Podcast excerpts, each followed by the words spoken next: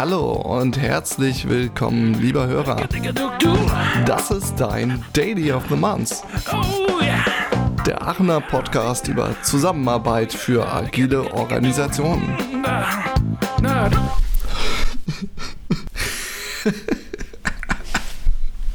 Podcast sobre a cooperação de organizações que trabalham de uma maneira ágil ou que seguem um modelo ágil. Gosto mais dessa, certo?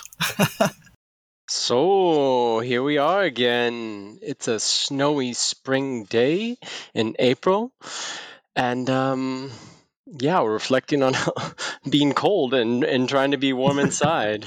Um, Hm, nice. well, I'm happy to be here with you both. Um, it is the internal episode here, and today we'll be talking about um, humans at work and why do we even need emotions as humans and at work. so, so like always, uh, I will try to to make a bridge to to our last episode, and we had a very lovely conversation uh, with Jessica and Bastian um, from Mentoring Club, and the the main topic was the power of altruism. And we saw some very beautiful things that were happening on their platform. People who wanted to just give their time to share and be connected with other people and be helpful and of service.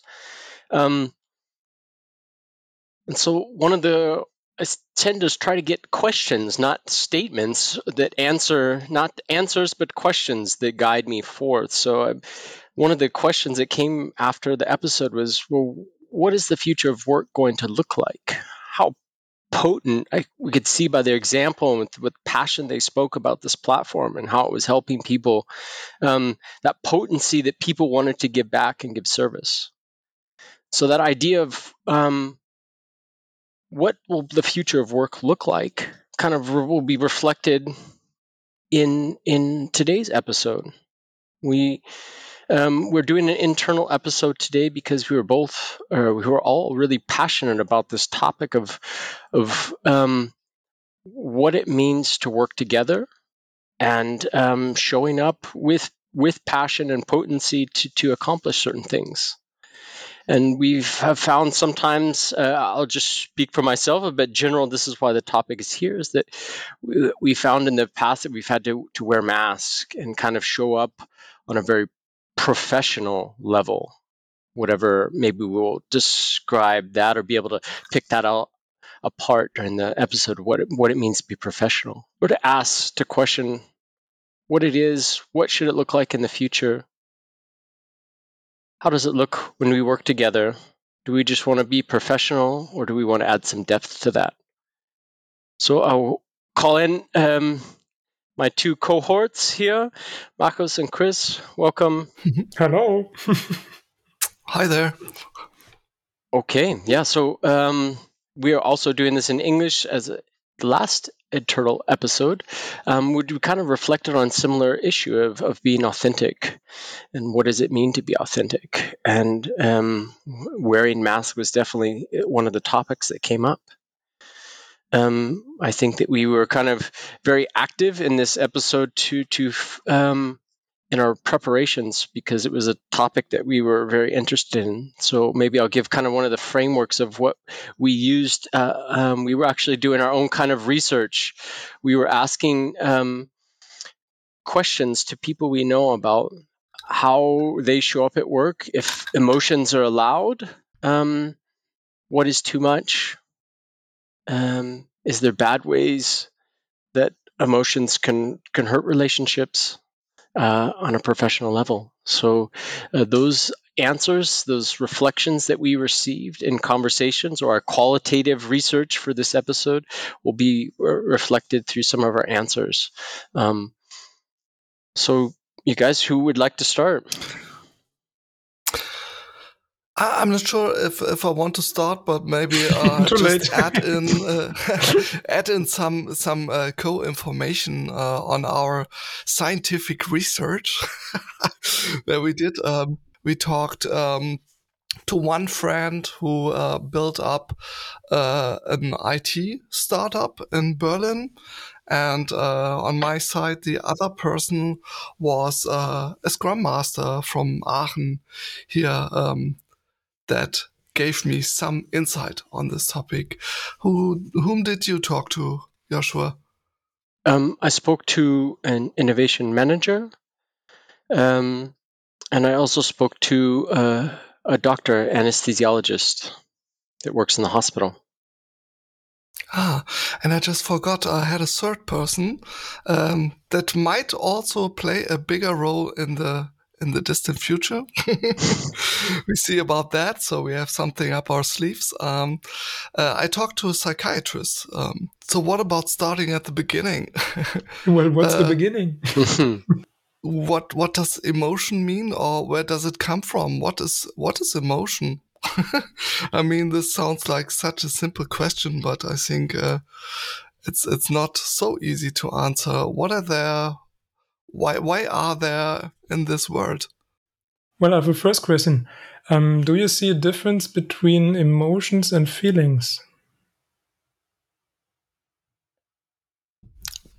Hmm. I would say it's very close, but I'm not sure. Because that for me is, um, well, the answer to your question, well, what's an emotion? Well, that's what I feel. Like ah. I can feel that in my body. I have thoughts. Mm-hmm. The thoughts I can't feel. Um, I'm mm-hmm. thinking something. The other one is mean to me as well. But mm-hmm. a feeling, I'm hurt or I'm happy, that I can feel in my body. I think that's why mm-hmm. it's called feeling and not thinking. Um, mm-hmm. In that sense, for me, emotion and feeling are that's what I how I sense the world because I can only sense the world by feelings. And mm-hmm. And why do we need it? why can't we just operate uh, on the brain rate, r- rational level? Because I think that um, certain things we can't analyze, but we can just feel. And like all the things we really need, we feel and we don't analyze. I don't analyze that I'm hungry. Um, mm-hmm. It's I don't th- look at the clock and say, well, it's twelve thirty, so I'm hungry now. I can only listen to my body and say, I think that's hunger. Mm-hmm. But yeah, so but hunger is not an emotion, right? I mean, um, maybe if I'm really hungry, it could be hangry. Something else will come come from me being hungry. Then maybe I'll be um, well. That will affect my mood, and that will then affect somehow um, also me on an emotional level. I guess. Uh, I think an emotion, yeah, it's an impulse that we that we receive and often though i think that we do tie them it's not like it's just a feeling. I think that we've tied our our ideas um, with our emotions together to be able to first describe them i think. I, I remember when i started i don't even know it was a few years ago we, i just started to need to to look online and, and just find a vocabulary to to remind me exactly um, what are my emotions, what are um, what are the my vocabulary that I use to explain or to describe the emotions that I'm having.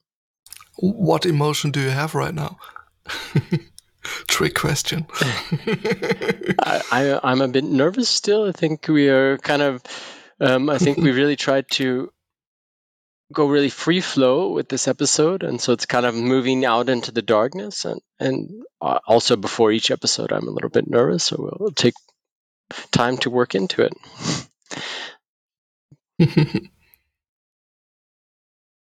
I can very much relate, Marcus. One comment. I feel curious now how this ends. Um, uh, you, you, uh, Joshua, you said something about triggers and uh, your emotions. Um, I think that this is um, in the first sense separate. There's a trigger, something happening, and then inside me that is yeah resulting in an emotion and a feeling. Um, something is happening, I get angry about it, and you get upset about it, or you get sad, or you get um, tired, or something, even if the same trigger happens from outside. And for me, this is not related to analysis, to thinking that happens. This this kind of someone yells at me and I'm upset because of that. I'm not thinking, oh, this person is yelling at me and um, I, um, he shouldn't do that, and then I'm upset. I think it's vice versa. Mm-hmm. I found um, a very nice uh, input on on this uh, area um, coming from uh, a guy called Ulrich Pontes. I don't know if he's famous yet. Maybe now he will be famous. but he he uh, dropped this line in a paper that I read from him. Um, that emotions are uh, a evaluation system that uh, really uh, gives uh, gives us a possibility to automatically assess a situation so we can react quickly and uh, correctly, but without thinking, without really needing a lot of time. And maybe this uh, also comes from a primal stage. So like the uh, classics, uh, saber, saber tooth tiger, uh, you feel uh, afraid and then you run. you don't think. So there's danger. I react. Go. yes, and Marcus, I will come back to you. I think that yeah, it's a it's a feeling or an impulse or um, a trigger, but um, th- through years of of feeling that, um, then I start to name what that feeling is, uh, and that helps me to also communicate what my emotions are or what I'm feeling with others by by naming kind of um, what what that is. I think for me at first it was kind of um, difficult to, to express myself in German because some of the expressions were not just like one to one, like dictionary definitions of each other. So it was kind of to understand also the context of how someone would describe um, being nervous or i mean nervous could also feel something someone similar. My my heart is my heart is beating really fast um, maybe i'm having trouble in my throat or something um, but that could also be a, another kind of feeling as well right? I mean those are similar um, triggers or similar signs that i'm picking up in, up inside of me. Yeah well i, I think it's it's in this order. You um, there is a trigger which triggers a feeling in you which you then first have to realize that there's something going on in, inside you, that it made this trigger did something with you. And then being aware of that and then being able to to express that. Mm-hmm. Like, oh, okay, I, I really have to listen to myself. So, what's going on with me? Is it that I'm sad? Is it then that I'm angry? What's going on? Then yeah noticing that and then being able to find words with that about that to express okay mm-hmm. what there was a trigger this and this happened and my reaction was that i got sad. And now i'm able to express that because i, I was aware of that. And i think we are we are not used to do that. We are not even used to express our feelings. When you ask someone how how, how do you feel? Oh i feel good yeah, but there are much more expressions on what's going on in your body. So it um, it could be understood as some kind of sign coming from my body to my mind. hey, uh, mm-hmm. wait up, uh, brain! There's something going on. You should uh, operate on that. And this sign is just internal, and expressing emotions is uh, a possibility to let someone also see that signs so he can also operate on that. And so you make an, a connection to the internal world of someone, so to speak.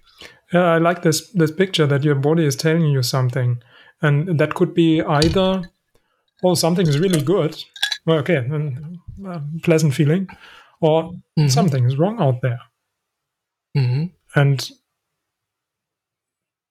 yeah, that your brain even notices, oh, there's something wrong.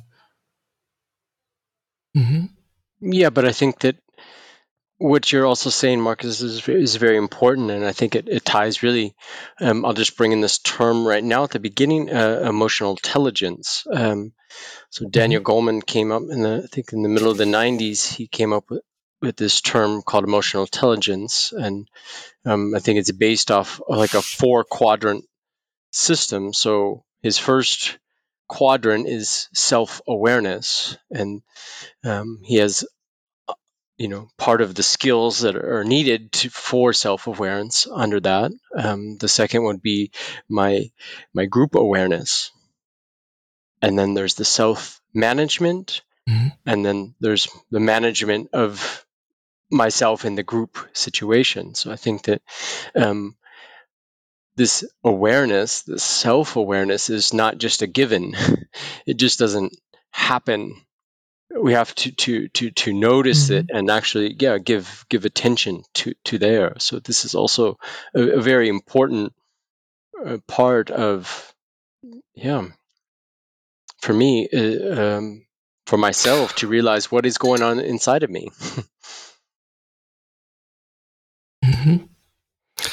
Uh, and this is not just some scientific uh, uh, storyline from Daniel Goleman. Um, there are big corporates that are picking up uh, this idea from him. I mean, there's this uh, search inside yourself program uh, by Google, and uh, this really uh, dives into, into this complete thing to be self-aware and to know to and to to learn how to better build up empathy and uh, this is something uh, really quite astonishing number. Um, already other companies are adapting that program. For instance, uh, that German IT uh, big corporate uh, SAP. And um, if you look um, at, at the story of SAP using the Search Inside Yourself program, there's this one uh, guy, Peter Bostelmann, uh, he's a SAP Global Mindfulness Practice Director. What a title. and uh, in, in one of the articles, he speaks about a return on investment of 200% uh, for the company by applying the techniques from this uh, awareness program, you could say. So really, uh, I mean, how is this possible? You have more employee engagement. You have, uh, uh, sick leaves going down, etc., etc. And this has a huge impact also on business numbers. So, so it's not just some uh, meditation, yoga, feel feel the rain thing, but it has really impact also on the business level. And maybe this could be now our uh, path to maybe uh, look to the business side of this topic because I think until now we were very much at the human level and why it is something personal, but how are emotions treated in the business world? What is our observation here? Well, um, in the beginning, Joshua, you were talking about um, masks. Now, when in the pandemic, everyone is running around with masks, and I have this picture of two people uh, standing in front of each other with a mask, not seeing the emotions of the other one. But then, when I was thinking about our discussion today, I experienced it in companies that people always were wearing a mask in the company not showing what's going inside, but showing what's expected from their role. And when the role says, well, you're, you have to be productive, um, you have to be professional, and professional is you don't show emotions, then people don't do that. Do you also, mm-hmm. did you also experience that before? Um, I I have personally, yes, I've I've felt that before. I think that um, in myself, I felt like actually switching, you know, switch inside myself. Like I show up at work and now I'm professional Joshua and I, you know, I am here to do business and to get a job done. And that um, disconnects me from a, a, certain part of myself so that I can, um, I don't know, I guess, I don't know if that's what I've just seen. And that's, I mean, I've worked in definitely um, in a craftsman background with a lot of um, kind of masculine energy with um, kind of um, yeah handwerk so so working with my hands. And so that was kind of um, you didn't really sh- show emotions at, at, some level you know and um, to show that you are actually I think it was maybe a feeling to show that I'm good then I'm I'm I, I just show like a certain aspect of me. I show professionalism. I show just a certain way to speak, um, and maybe another part of me is not invited into that role or that being. Yeah, I, I think I experience uh, similar things and uh, could really relate to a description that I uh, took from a TED talk. Yeah, uh, I, I can say I had some time for input. but there was this uh, really nice TED talk, uh, Stephanie Mitrano. Uh, I will also link that in the show notes. And she spoke about um, we typically have these two worlds. There's the private world and there's the, the business world. And every day we are transitioning from one world to another. And uh, in the in the passage, we we like switch ourselves or we have different clothes or different behavior. It's somehow separated. And uh, this is also sometimes my feeling uh, that on work you have to be very different, to be very part from your your private person. And I mean, there are these uh, classical sentences that I guess uh, most of you heard before. Ah, don't take it personally. and I think, hey, I'm a person. How should I not take it personally? I'm not a robot or just a calculator machine. I am a person.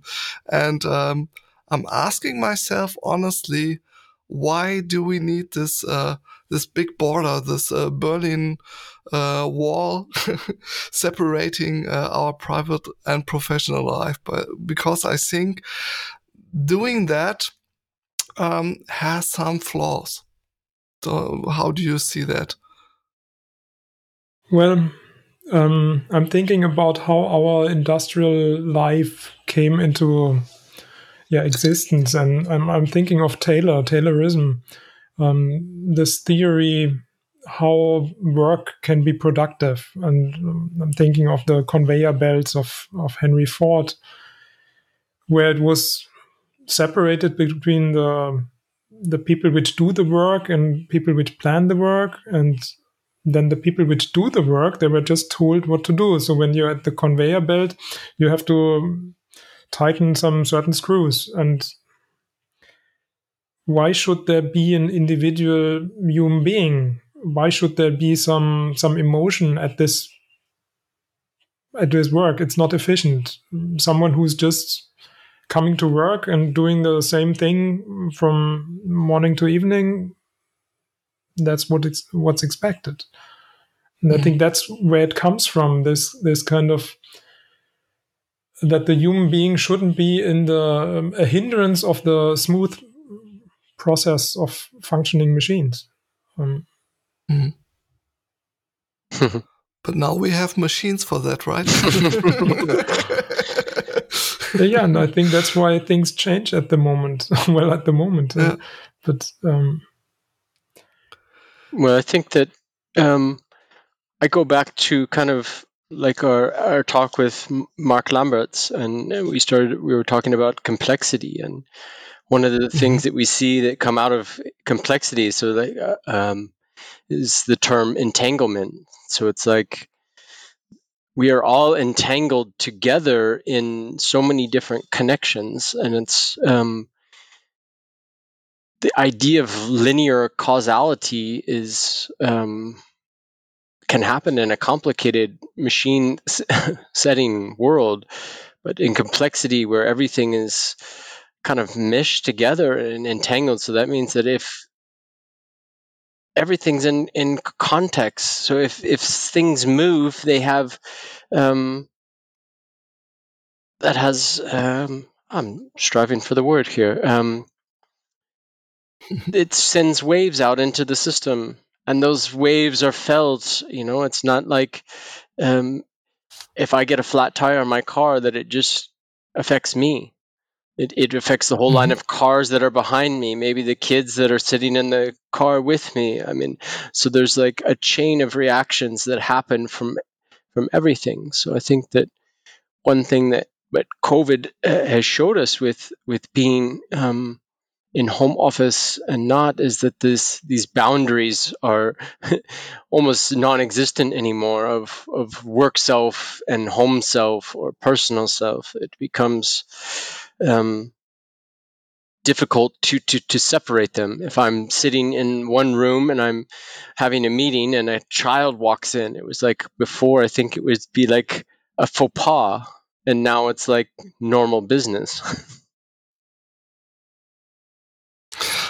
But uh, can I take you uh, back a bit? Um, you you um, said something like um, we now have this complex world or this complex task ahead, and I think you were um, you were referring to my question that that the old way of doing this mechanical robot work doesn't fit to these problems uh, or did I misunderstood? And, and I would like to to to see what concretely is a problem in the in the old, let's say, uh, unemotional way of co-working.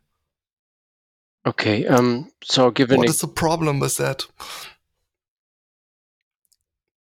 So I guess the maybe if I have a, a sick child, um, mm-hmm.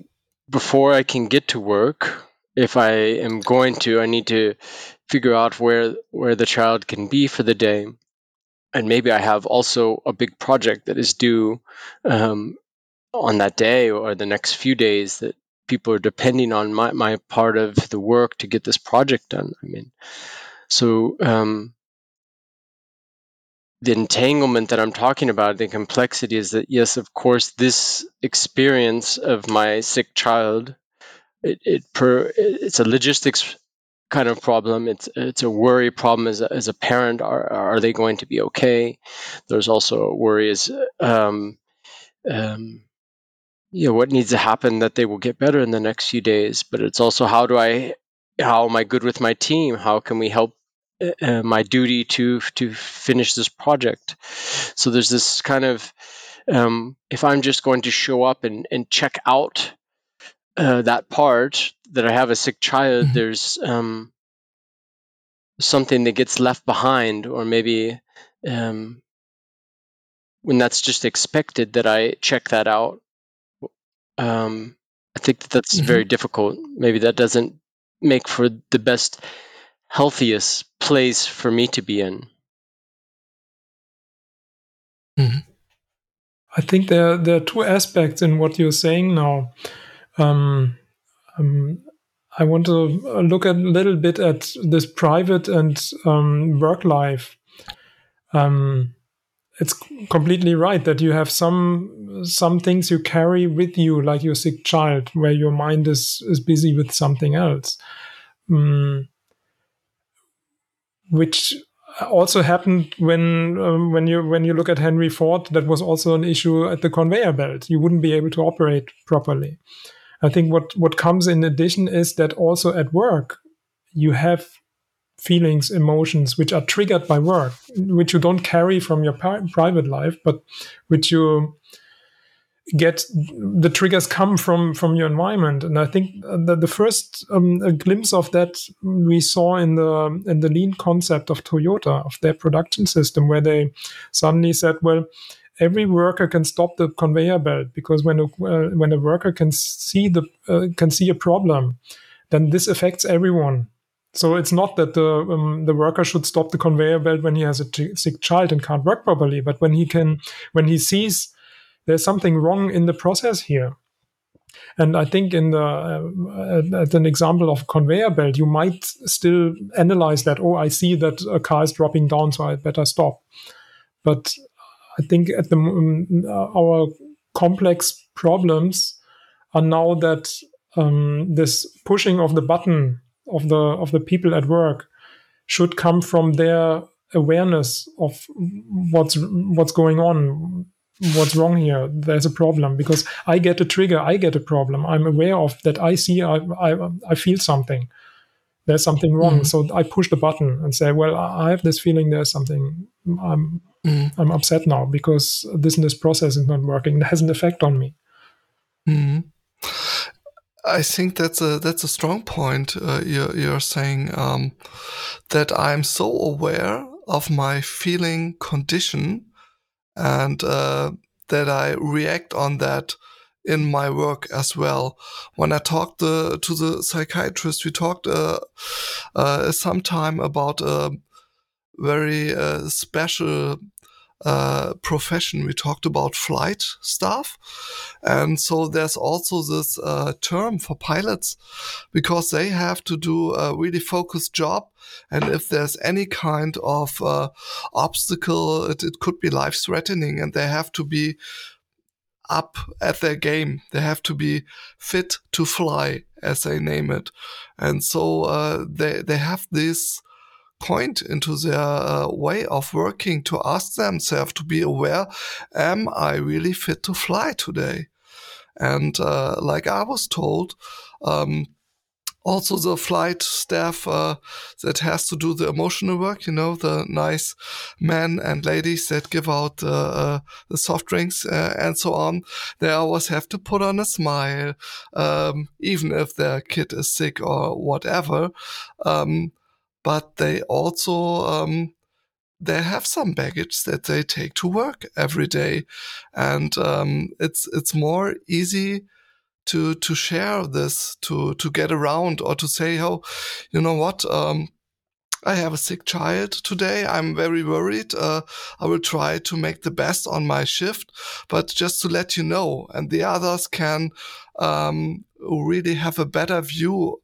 Uh, how are our people resources doing because uh, they need every man they have to judge uh, how's the team doing. And like i was told uh, the the persons in that profession uh, are maybe due to that reason very open uh, also with people that they just met the other day because normally the teams are switched every day so you normally don't meet the person the next day that you worked with yesterday.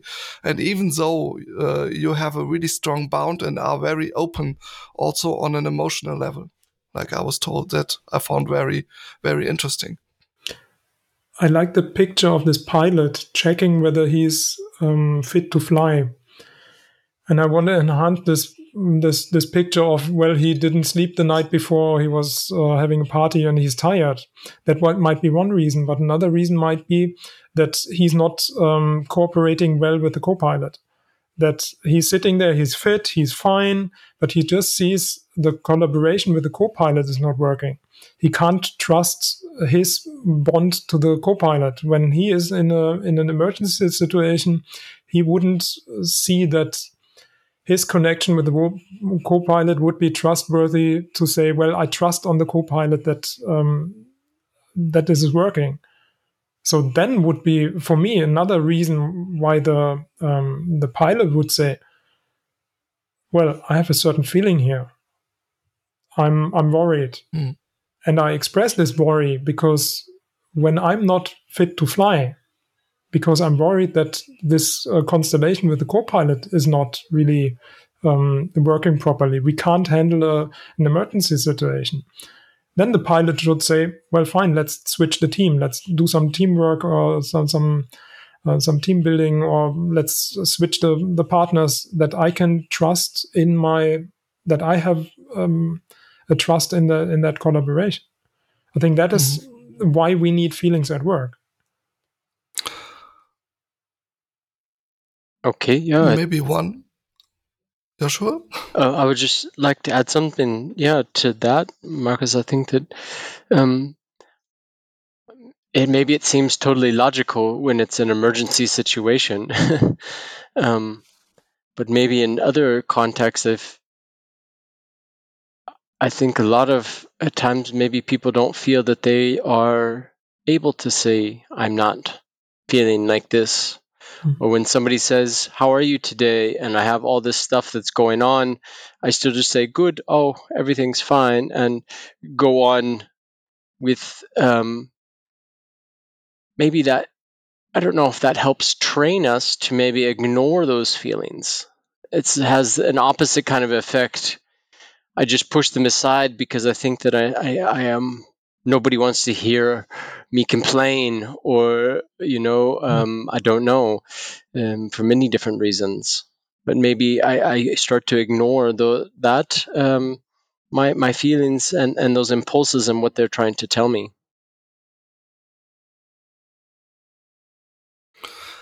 And I think uh, this is uh, very stressful. And if you have a job where you need your full brain capacity, so to say, um, if you're very much uh, under pressure with holding up your facade and keeping your professional face and holding back your emotions, uh, your capacity goes down. And uh, that is another flaw that you get if you suppress emotions at work, I think. Yeah, And I think we are missing out a lot of opportunities because when I'm in a in a work context and I have this kind of I'm I'm disappointed because something is not um, working as as I hoped it would work, and I'm really disappointed about that. And when I would tell I'm disappointed that this project is going on like this and this, um, when that can't be heard uh, heard, then um, we're missing out the opportunity to improve something. When everyone says, well, fine, um, well, that's how it is, and what shall we do? Um, things won't change. Mm-hmm. Well, I think that you know comes back to um, Amy Edmondson and her her term uh, emotion, uh, emotional safety um, mm-hmm. or psychological safety. Excuse me. Um, and I mean this is was made famous also in the Aristotle study by Google.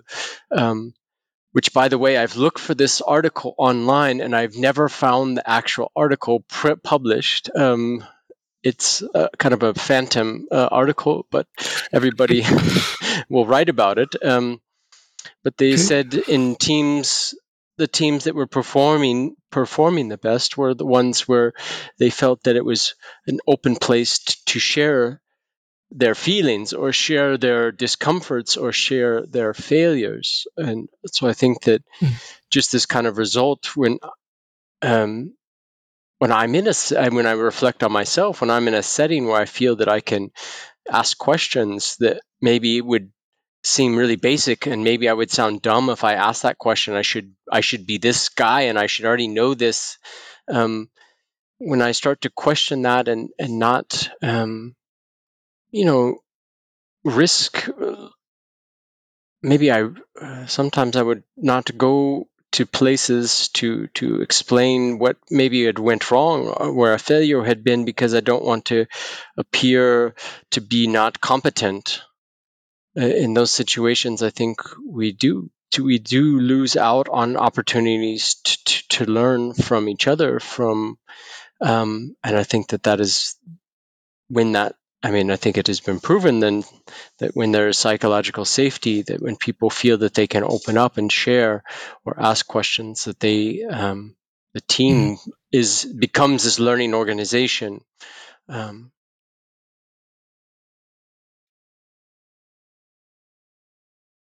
Yeah.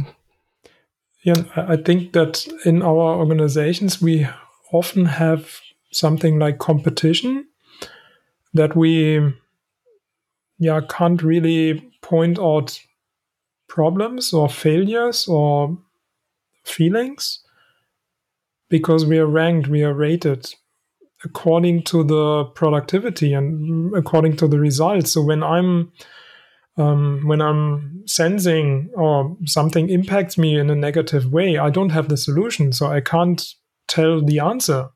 I can only tell, well, this is what I'm feeling. Then obviously I'm not productive in the first hand. I'm not really giving a solution, but we are we are rated according to the solutions we produce. Yeah, and I think we have a, a misbalance. Uh, I mean, there's accepted emotions and non-accepted uh, emotions, and something like vulnerable, uh, showing yourself vulnerable, that's uh, really something that's not commonly accepted. Uh, it should be, and I think um, when you talked about Amy Edmondson, there's uh, another lady that's uh, very um, she's researching vulnerability. I have a, a, pretty pretty funny quote from her. um, I just read it out. I'm sorry if I now sound a bit like a roboter, but here's the site. I just told 500 people that I became a researcher to avoid vulnerability. And when being vulnerability emerged from my data as absolutely essential to wholehearted living, I told these 500 people that I had a breakdown. it's really nice. Also, a, a, nice TED talk from her. Uh, I will definitely put this in the show notes as well. Um, vulnerability is one, I think, often not accepted emotion. Uh, that we should rethink from my point of view. Uh, the other thing, um, other emotion would be anger that's mostly you can't be angry and you have to tame yourself. But uh, anger, if you use it focused, could be something really good ingredient for change or innovation to show emotions. Uh, yeah, to to have the energy to break some rules.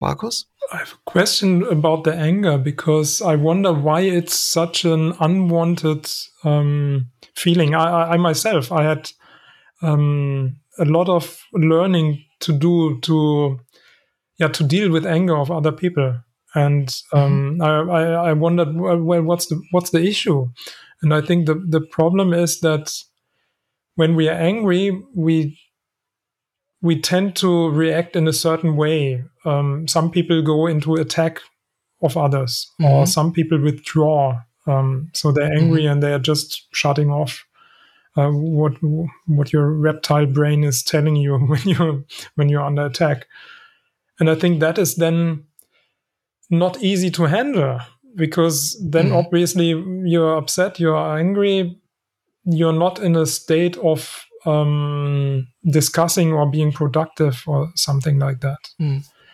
and then it's about well how do we deal with that how do we deal with that and do we take the effort to work on that. And the question of how do I react when I'm angry? Am I throwing with with uh, toys like a kid? And you you often see Why that with grown-ups that they when they're angry they just throw with something, maybe not literally mm. but with words. Or do we have a culture where uh, I see that you're angry, but I can catch you and I I, I can work with that? Mm. Um, that's a, a perfect um, uh, time to bring in some of the inputs that I had from the Scrum Master. Um, when I ask for emotions that are not okay at work, uh, we suddenly start talking about emotion, but uh, she started to talk about an action, about uh, attacking someone. And this was uh, very interesting that uh, you ask about emotions and you hear about actions, and it uh, it took a while to go back to what was the emotion behind this, uh, because the I think the emotion is okay, but how to handle uh, the emotion that's uh, really the the the corner where have, where we have to talk about uh, also the the fans um, yeah, the borders of being emotional. I mean, no one wants people going around being just uh, emotional, throwing things around, attacking people, swearing and cursing. And if you criticize them, they can just say, oh, yeah, well, you know, I'm just being emotional. I'm being human. I was told by the guys in the podcast it's the best way to do it. and I don't think that this is really our intention. So to say it loud, clear, I don't want to to be just out of line. um, well, I think that yeah, I think that that's a one of the other things that we would have to be aware of is also power asymmetries. So especially um, um, when somebody else, uh, uh, so like one of my managers is is getting really yeah, mad and yelling, um, it might be more difficult for for myself or others to kind of step in uh, and try to, to calm them down, or to be able to say something that would calm them down, or try to engage them in conversation. Um, or tell them they're being like a kid. I don't know. I think that um, so that is one of the awarenesses, and I think that that when we look at the emotional intelligence, this this four quadrants, it's kind of um, it's the the awareness of how the emotion is is there. It's the feeling, and and how, like you just said, Chris, is how we enact that. How do we show? How do we let it? Um, sometimes we could say hijack our, our, our system. Um, but it's not only just about how we would deal with it ourselves, but also how do we deal with it with other people, I guess, especially with um, maybe mm-hmm. negative, we would say maybe negative or maybe uh, anger or, or maybe sadness, I think might be also. Mm-hmm. I like your picture of hijacking the scene. I think that's what what people are afraid of. I think in the company and in private like I'm I'm angry and then I'm hijacking the scene by doing whatever of aggr- aggressive things. But I think that is how I'm used to my environment is reacting to my anger. I think a kid is mm-hmm. throwing with its toys because it learned that when it's angry, no one listens to the kid. So it needs something to change something. So what do you do? You do something physical. And I think when we go in a company uh, at work and react like that, when we are used to, okay, I'm angry, so I have no chance here in this company to to express my my actual feeling. Well, then I'm I'm reacting in in some strange way. But when when there is a culture of well, we, we, we talked about um, empathy, of tuning into the feeling of the other. When I see you are angry, and then I go to you to find out, well, what calms you down? How can we find out what made you angry? How can we change that? That would be then you learning, well, you don't have to throw toys here, but you can be angry and that's productive. And I think that that makes the difference. Well, we are the, the picture painters here, but uh, uh, this I also took from one of the talks that I heard that um, emotions are often um, they have an image like like a dragon. You know, it seems really dangerous and fearful and like a, a force of nature. Um, but for all the Game of Thrones fans, there's a possibility to tame the dragons and to bring them on the good side. I think so. So much for metaphors. well, well, let's stay with let's stay with the dragon. Uh, where's the dragon? When you get angry, where's the dragon? The dragon is in my head. That for me, this is a dragon. What you're doing. Due to my experience, my learning, I know when someone is angry, I can't talk to that person. There's no chance, and um, end mm-hmm. of end of the story. But that's in my head Mm-hmm. So the dragon is not you being angry. The dragon is mm-hmm. what I do with you being angry. So uh, if we would now, uh, I'm I'm not sure if this is uh, really the thing that we want to uh, um, oh, that we want to preach here, but if we want to make up uh, a mind game about being more human at work, showing more emotions, take up the mask. Um, what would be a good advice to be aware of boundaries?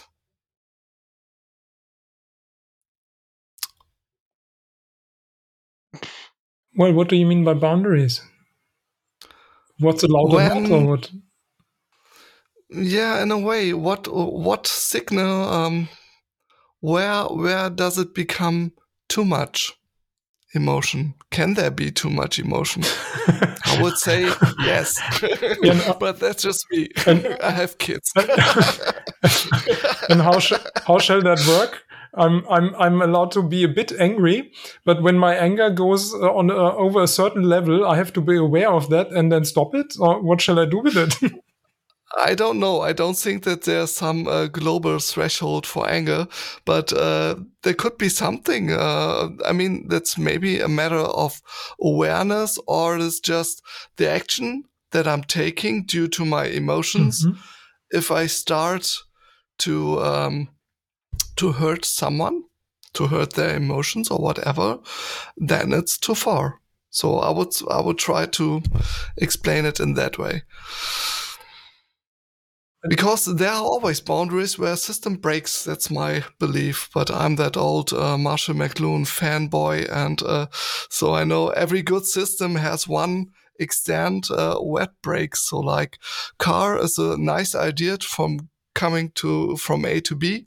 But uh, if we have too many cars, yeah, then we have a traffic jam and it breaks, and then we don't come anywhere. Yeah, aren't we now talking about regulation, uh, regulating behavior and not emotions? So, sounds logic. Oh no, logic! Beware.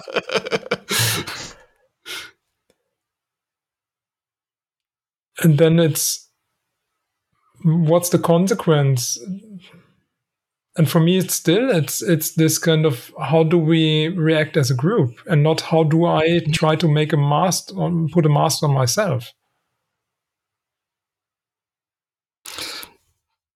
I mean, I would try to go the path of saying, um, how can I best focus or tame the reactions that I take uh, as a consequence of my emotions.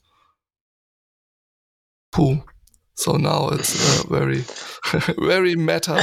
Joshua, help us out. Bring, bring something tangible in the discussion. I'm free falling here. what do you feel now? so yes, I, I think that I like I, I, maybe I'll bring it back for a second. I think that one of the one of the aspects that I really enjoyed from a conversation that we had about a year ago with uh, Andreas Whitler, um, we came up with the idea of, of rudiments, uh, and they're kind of like mm-hmm. practices that help us to kind of hone our skills. So, um, if we were to say, I, keep coming back because I, I, like this term. I think it's very good. But um, emotional intelligence is is kind of a skill. It's not just like IQ, where I'm either smart or I'm not smart, or you know, it's it's something that we can train, especially when it has to do with uh, my awareness of myself, my awareness of my environment. So, um, what I would say is partly as my um, and knowing that things are entangled, that when I react or explode or break down or um, open up, that there will, will be reaction. And so, um, if I, you know, how would, if I was to think about rudiment, how would I know um, let's just make it make it easy. I guess that one of the things that I've been liking to do in the last year that I've really been doing well is when I show up for a meeting, it's kind of like a daily, but it's actually an actual check-in, and it starts with, um, "This is how I'm actually doing right now. These are a few things that are really affecting me right now, not just." This is what states and this is what i'm doing today for my work this is like a few of the things that are going around inside of me um, and that would just be bringing that in as kind of a, a, a new daily as a practice to kind mm-hmm. of get the group to tune into themselves to be aware of um, how the other person is doing right now, how I am being to think about how they are doing as well. Um, and this mm-hmm. takes mm-hmm. a certain degree of vulnerability to to open up to something, to mm-hmm. say something. And some people might be um, able to go there or be more vulnerable in certain situations or want to share more than than other people. Um, I think Brene Brown says something very interesting though. She says it's always um, people can I don't know leaders or anybody can win over somebody because people like to see people get vulnerable. But being vulnerable myself is really difficult because it doesn't feel really good, you know, because it could feel when you're open, mm-hmm. you're you're not protected. Um, mm-hmm.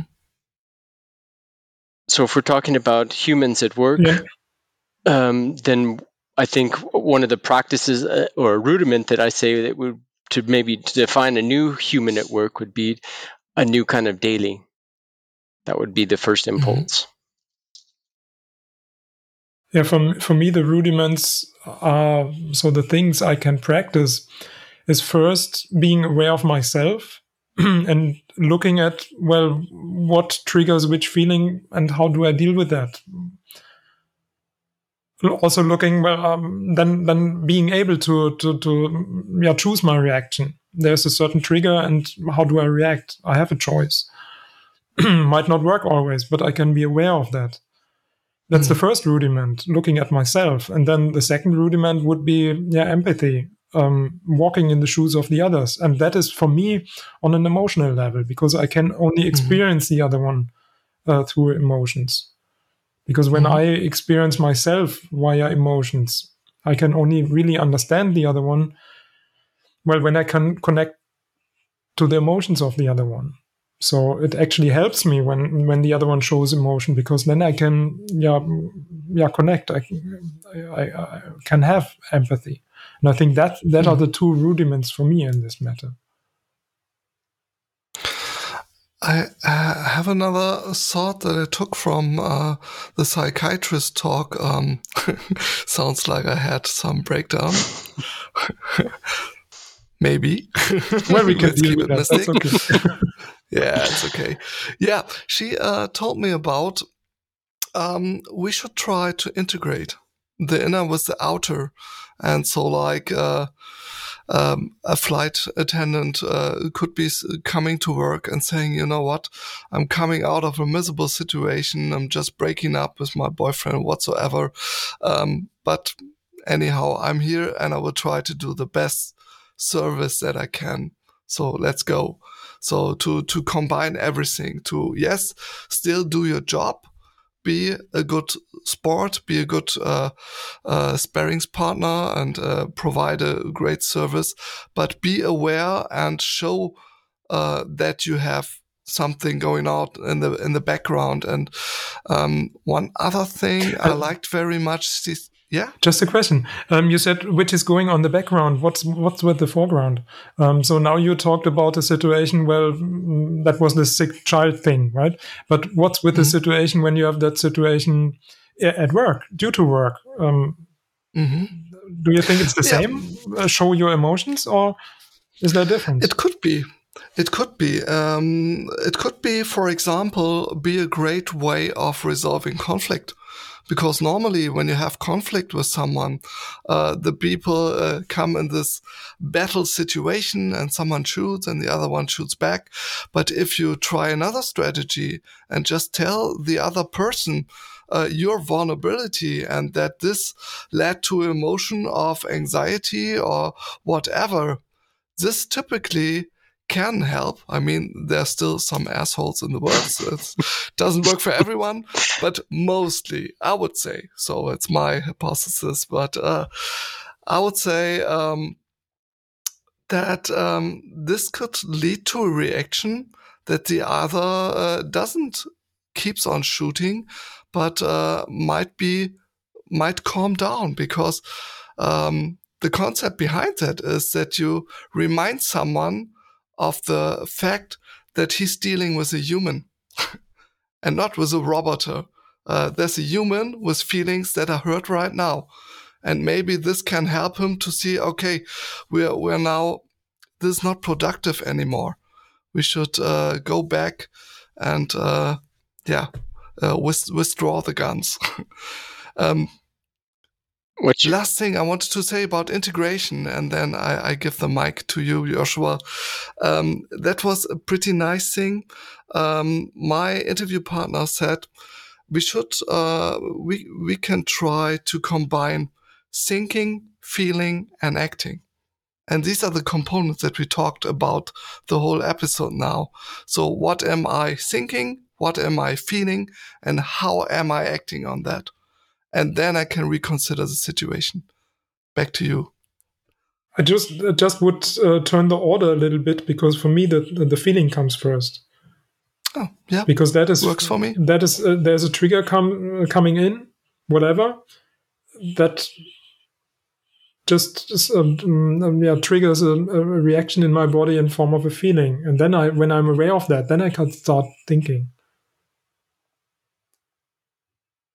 I think there could be different combinations, but uh, works also for me. um, so I would like to introduce just an, another. I guess I don't know if it would be a rudiment, but it would just be um, a new definition or a new perspective to add. That I mean, we talk about the number one skills for tomorrow's workers or for today's workers are creativity and um, this gives um, a picture for me that is not um, if I'm professional or only professional, I am or a cog in a Tayloristic system. You know, I'm I'm serving one function, and it's kind of a very surface function. But I know that um, in in knowledge work, which is mostly the work that we were starting to move into, that it's that it's our relationships that help support um,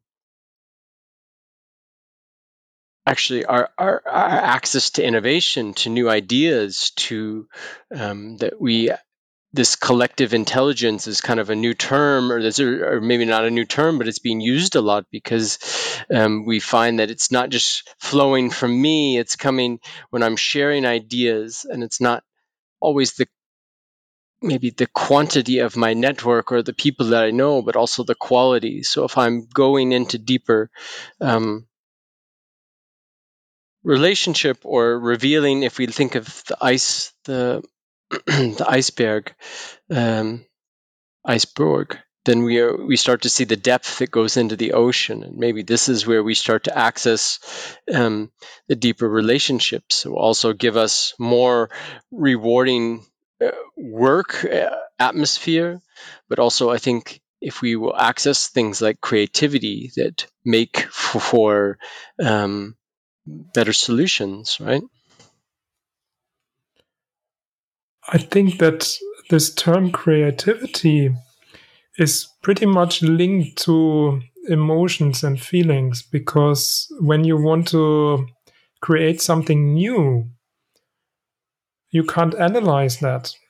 Because when it's when you analyze that you have something you you can combine from the past or whatever but then it's an analytic process but that's not cre- uh, creative. And I, I think in, in, in our complex world, we need we are more intuition, more non-analytic solving of the problems.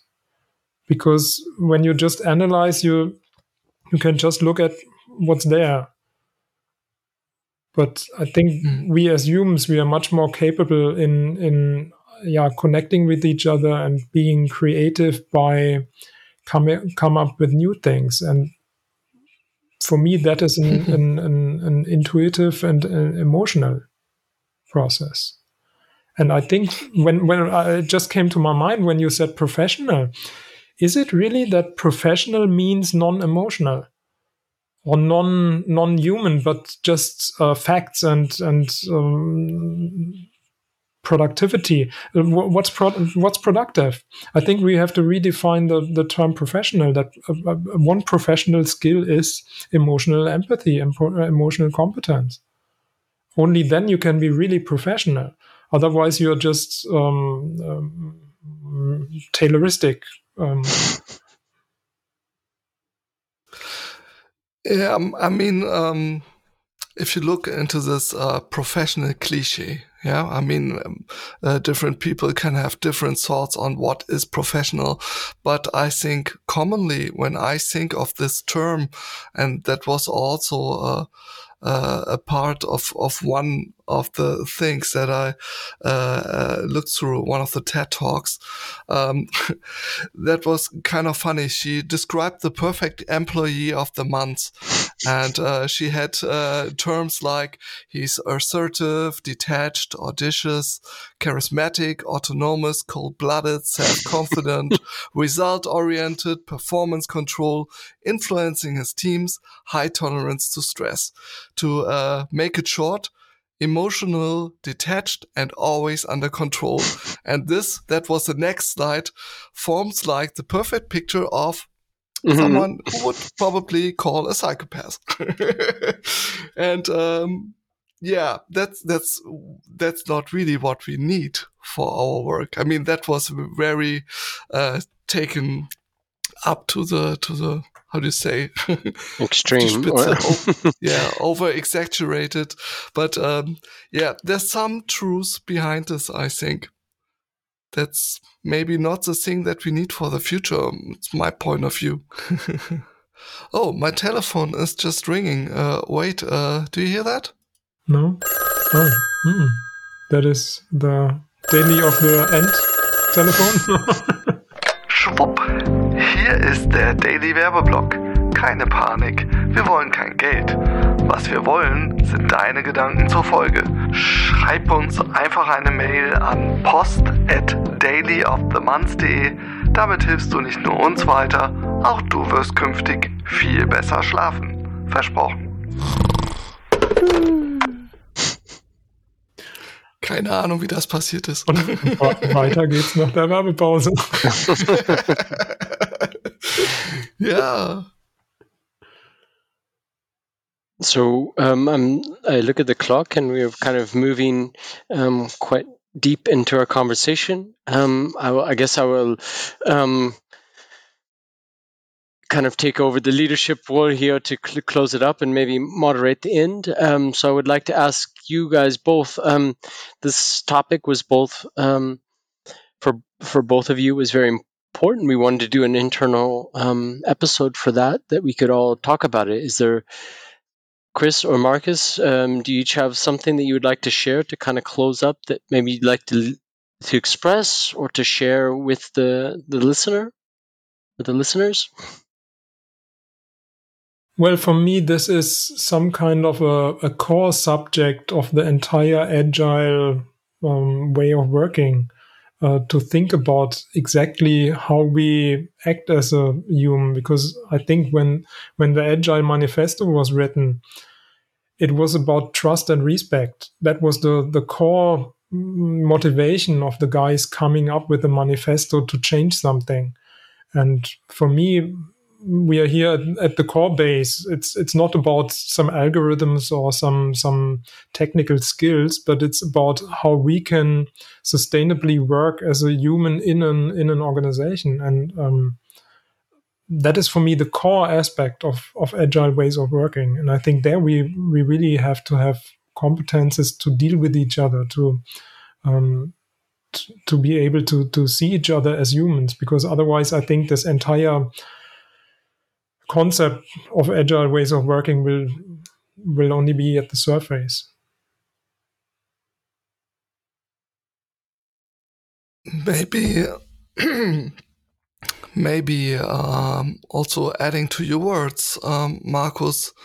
Um, I think, or I was uh, thinking of the episode with uh, Richard and Björn about UX and dev teams and uh, there we had this uh, notion of that um, many companies, uh, departments applying agile methods just reduces on this uh, uh, onto this shorter uh, time to market and being more effective and um, forget about these core aspects that you just uh, called out, Marcus. And um, this is one of the aspects that are also where I think there could be done more.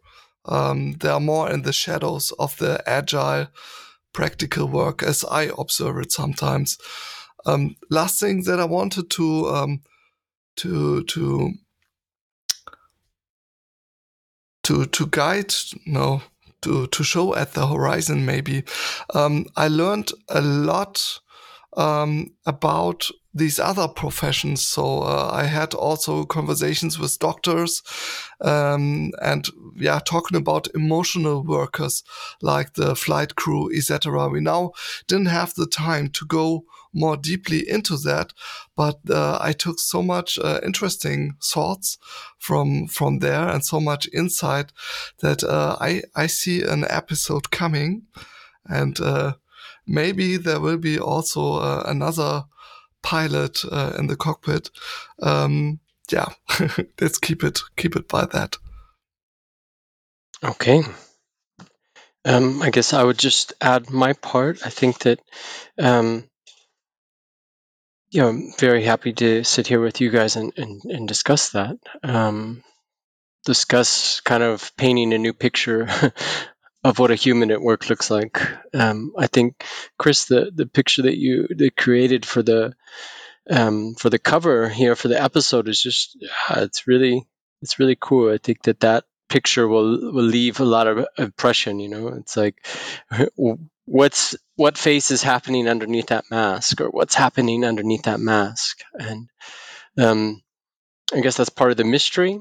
Yeah, is to maybe as I as I work in collaboration with you guys and other collaboration partners to kind of to be curious to to wonder what is going on inside with them in situations where of difficulty um, and also kind of um, self-awareness self-awareness of sometimes uh, we we we snapped our fingers and the expression just came out but it's it's actually not that that easy all the time to be aware or in every situation to see what's what's going on within ourselves. Um, so I think that those are kind of challenges that um, each of one of us can take with us because also the the darker sides of what's in uh, yeah what those emotions can bring up. Um, yeah, so I'm happy that we can be uh, share this with the world, and hopefully it will open up conversations and questions for other people. So, Chris, would you like to end? yeah, I mean, my ending uh, would be to to ask you, Joshua, about okay. the next episode, so that we have a little preview. Uh, so that would be my my outro. Uh, what's up? What's up next? Okay, what's on the horizon? Ah, for for May, we will be um, talking about sense making and decision making. So, in this complex world, how are we making sense with uh, if we say VUCA world in unsicher in times of uncertainty and in complexity where we, we don't have that linear linear causality how do we make sense and then how do we decide on what to do um, we have a couple guests from mm-hmm. um, from Berlin, special guests that will be helping us on this journey, um, and that that's our bleak for for May. So, looking forward to that conversation. Mm-hmm. Cool, and there will be a re return of Andreas. Uh, is that already clear? Um, we're still in discussion, but I'm pretty sure it will happen. So, okay, great. Okay, Return of the Jedi. great. Okay, guys, uh, it it was a blast uh, to talk with you again, and uh, uh it was joyful and also struggling for me, I can say. and now I'm a, I'm relieved. I'm also very exhausted. yeah. okay. All right. Yeah. Talk to you. All right. Adios. Bye bye. So fühlt sich das gerade an. Ich weiß nicht, ob ich einfach zu wenig gegessen habe oder so, aber boah.